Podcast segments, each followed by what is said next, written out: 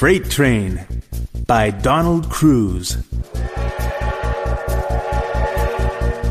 Now, let's learn the song.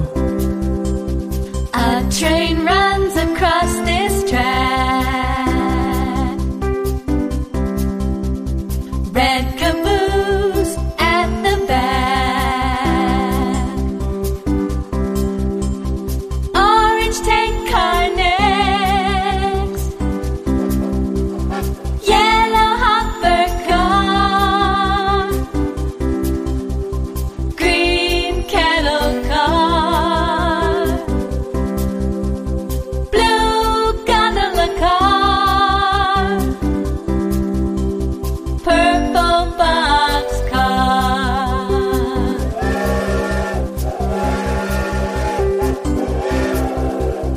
A black tail.